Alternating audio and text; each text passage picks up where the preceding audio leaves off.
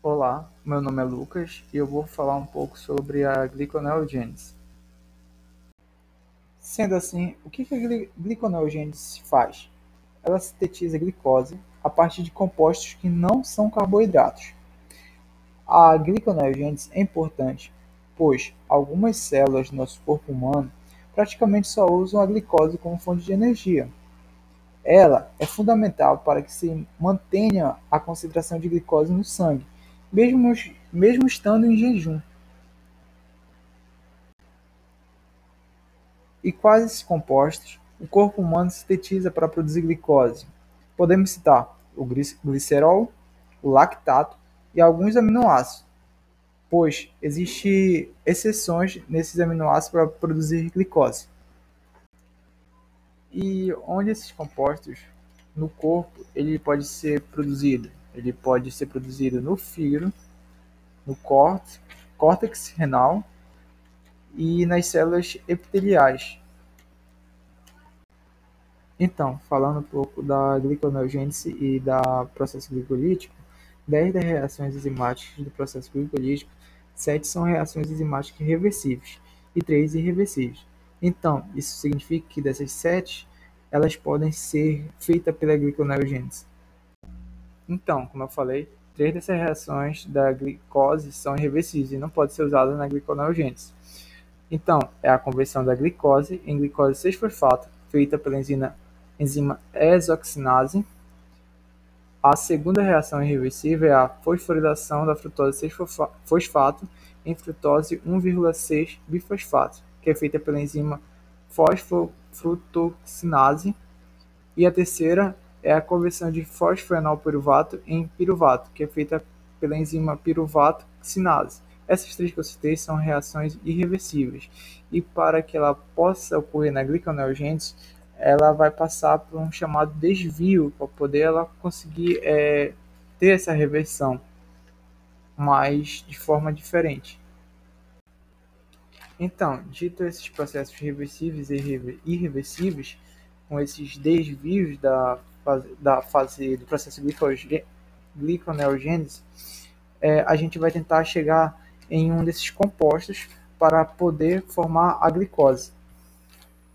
Agora, comentando sobre a, os compostos que se transformam em glicose, a gente vai falar um pouco do glicerol. Então, vamos imaginar que a gente pegou um triglicerídeo, que é a gordura, a gente vai pegar ela e a gente vai separar, vai acontecer isso, vai separar em glicerol e ácidos graxos. Aí, a partir disso, a gente já tem o glicerol. Ele vai se transformar em dihidroxetona fosfato. Mas a gente vai falar um pouco mais aprofundado sobre essa, essa transformação do glicerol em dihidroxetona fosfato. Então, a gente possui o glicerol, é, vai chegar uma enzima chamada glicerol-quinase, que vai utilizar a energia de um ATP, que vai ser um ADP, e com o nosso composto daí do glicerol vai vir o glicerol 3-fosfato. Aí vai vir uma outra enzima chamada glicerol 3-fosfato desidrogenase, que vai pegar o hidrogênio e vai colocar no NAD+, que vai sair um NADH no produto final vai sair um dihidroxetona fosfatos, que é a nossa a nosso composto que a gente queria. Ela é um composto intermediário da glicólise. Sendo assim, chegando esse composto, a gente vai passar no processo da glicólise nas partes reversíveis e as partes reversíveis a gente vai passar pelos os chamados desvios até chamar até chegar no produto que a gente quer, que é a glicose. Então, eu vou falar agora do outro composto que é utilizado para produzir a, a glicose na gliconeogênese. Que o composto é esse, é o lactato. Então, como vocês sabem, quando o músculo está em, em exercício intenso, ele vai acontecer a fermentação. Daí vai sair o nosso lactato, que cai na corrente sanguínea e é levado para o fígado. A partir disso, o fígado vai converter o lactato em piruvato então, esse piruvato, como vocês sabem, quando ele entra na gliconeogênese é, e da fase glicolítica, né, que tem aquele aquele a situação de reversíveis e irreversíveis, e aqueles que são irreversíveis vão passar por desvio, ele vai poder entrar na fase da gliconeogênese e voltar para produzir glicose. Então eu vou falar do outro produto que é utilizado para formar glicose. É, são os aminoácidos, que os, eles vêm da proteína, que é quebrada em vários aminoácidos, que podem ser transformados nas mais utilizadas, que são a alanina e a glutamina. Eu vou dar aqui o exemplo citando a alanina. Então, a nossa alanina é levada para o fígado e é transformada em piruvato. Esse piruvato que a gente conseguiu é, nesse processo de transformação de alanina para o fígado, que transforma em piruvato, vai sair é, amônia daí. Mas esse piruvato ele vai entrar na, no, na, no processo de gliconeogênese, que a partir daí vai, vai entrar naquele, todo aquele processo e o produto final vai sair glicose, que é o que a gente quer. Então, a partir desses três produtos, a gente pode transformar, pode pegar esses produtos é, e, tra e, transformar em glicose, na gliconeogênese. É, nessa parte agora eu vou citar como é a fase da gliconeogênese, os compostos que são transformados um por um, que é quase muito parecido com a glicólise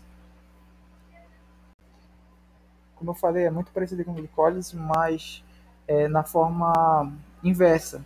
Porém, tem três fases, como eu falei anteriormente, que não que são irreversíveis, que elas vão por, e poder passar para o outro composto por um, um chamado desvio. Então, a gliconeogênese ela começa com piruvato. Ela vai passar para passar para fosfenopiruvato numa fase irreversível ela vai ter que passar pelo desvio. Sendo que passou por esse desvio, ela vai chegar no fosfenopiruvato. Depois do fosfenopiruvato, ela vai passar por outra fase de reversíveis, que é a 2-fosfoglicerato, 3-fosfoglicerato, aí vem outra fase reversível, 1,3 bifosfoglicerato, aí vai chegar no gliceraldeído 3-fosfato, que é a, vai poder ir para frutose, frutose 1,6 bifosfato e também, é, nesse glicerato, ele pode vir da dihidroxetona fosfato, pode se transformar em gliceraldeído 3-fosfato. E também esse dihidroxetona fosfato, ele pode se transformar em frutose 1,6-fosfato, que são fases reversíveis. É, a partir disso, a frutose 1,6-fosfato, para passar para a frutose, frutose 6-fosfato, ela vai ter que passar por outro desvio, que essa fase já é irreversível. Tá, a partir dessa passagem desse desvio, desvio chegando à frutose 6-fosfato, ela vai passar para outra fase reversível, glicose 6-fosfato, que para passar para glicose, que é o produto que a gente quer, vai ter que passar também o terceiro desvio. Então, em geral, é, são três, três pontos que são irreversíveis, que é a, a primeira fase, a terceira e a décima fase, que são pontos irreversíveis para poder a gente conseguir chegar na nossa glicose, ela vai ter que passar por esse estágio chamado desvio. Então, a gente pode ter entendido um pouco sobre as fases da gliconeogênese, o processo da gliconeogênese, e os seus produtos são utilizados para a produção de glicose. É, a né, como assim de glicose a partir de compostos que não são carboidratos e a gente pode, pode ter visto esses compostos e as suas reações a partir disso até chegar na gliconeogênese e transformar em glicose. É, então é isso, pessoal. Eu espero que tenham gostado e entendido. Muito obrigado.